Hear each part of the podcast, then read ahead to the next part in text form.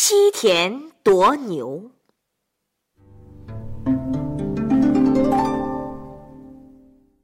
小公孙，啊写完作业了？啊，我今天考考你吧。行，爷爷考我什么呀？今天我讲这个故事啊，既是考你的是非判断能力，也是想考考你对事件的处理能力，嗯，检验检验你听我讲《史记》故事的收获。哦，好，爷爷快讲吧。好，话说楚庄王自从听了神鸟三年不飞、三年不鸣的故事之后，振作精神，整顿朝纲，发愤图强，使楚国渐渐的富强起来。楚庄王想在诸侯中间称霸的野心也就渐渐的膨胀起来了。嗯，他为了扩张他自己的势力范围，不断的找借口出征邻国，也打了一些胜仗。楚国是地处南方，他要称霸就必须向北方扩张。于是楚庄王就把战争的刀剑指向了地处北上要路的陈国。哼哼，这回这个陈国可要倒霉了。恰好这年陈国发生了一件遭人痛恨的事情。什么事啊？陈国的大臣夏征舒谋权篡位，杀了国王，自立为陈侯。楚庄王就以帮助陈国惩治逆贼为借口，嗯，出兵攻打陈国，杀了夏征舒还不算，还把陈国变成了楚国的一个县，嗯，把陈国彻底的给灭掉了。楚国灭了陈国，楚国的大臣纷纷向楚庄王道贺。只有刚从齐国出使回来的大臣申叔时跟别人的见解不同。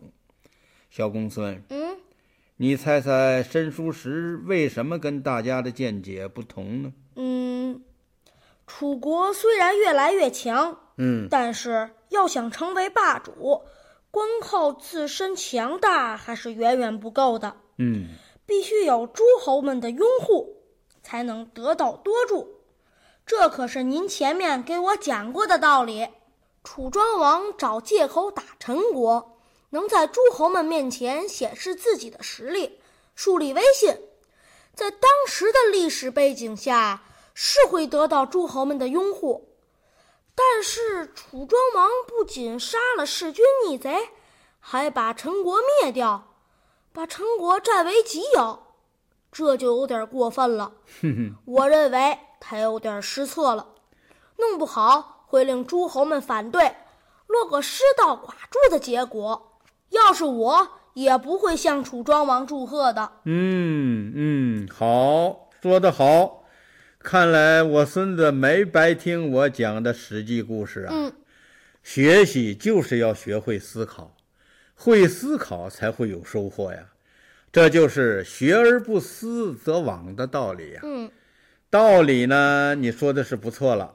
申叔时的意见跟你也差不多，可是他在表达意见的时候，可要讲究说话的艺术了。他没有直接的批评楚庄王，在当时这样做那是行不通的。于是申叔时就给楚庄王。讲了一个故事，哎，是什么故事啊？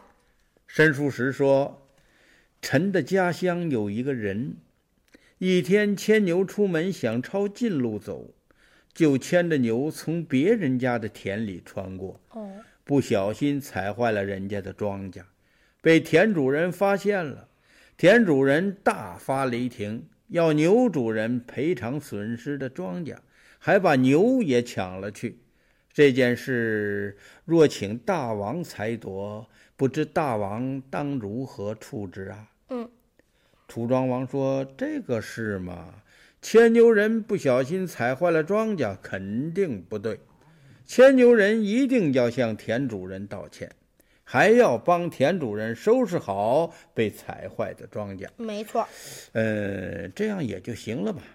田主人不该抢人家的牛啊。”嗯，抢牛不对，不对，不对。嗯，听了楚庄王的回答，申叔时进一步说：“陈国逆贼弑君有罪，大王出兵讨伐，本是义举，会赢得天下人的拥护的。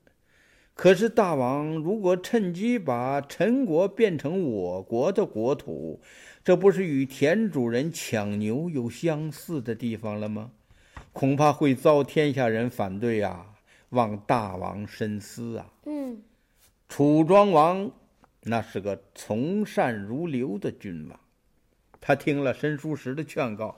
立即派人接回了陈国的太子，把陈国的太子扶上王位，使陈国得以恢复。楚庄王一定能成就霸业。对，楚庄王以后真的成了春秋时期的霸主之一。